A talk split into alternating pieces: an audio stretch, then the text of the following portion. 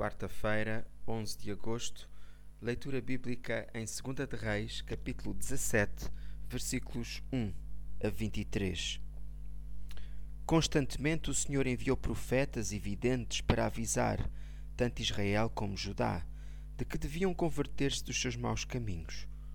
Incitou-os a obedecerem aos seus mandamentos que tinham sido dados aos antepassados através desses profetas. Contudo, Israel não lhe quis prestar ouvidos. O povo era duro de coração, tal como seus pais, que também recusaram crer no Senhor, seu Deus. O desastre final de Israel ocorreu pelo facto dos filhos de Israel pecarem contra o Senhor. Eles temeram a outros deuses e andaram sob os princípios das nações que o Senhor lançara fora de diante do seu povo.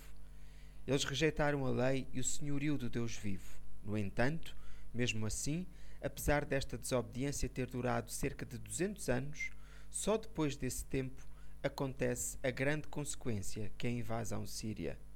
Conclusão. Caro leitor, muita atenção. Podemos querer viver a vida segundo a nossa vontade, mas as consequências e o juízo virão.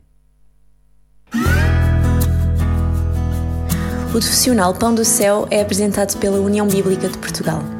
A União Bíblica é uma organização cristã internacional e interdenominacional que usa a Bíblia para inspirar crianças, adolescentes e famílias a conhecerem a Deus. Para mais informações, visite o nosso site em uniãobíblica.com.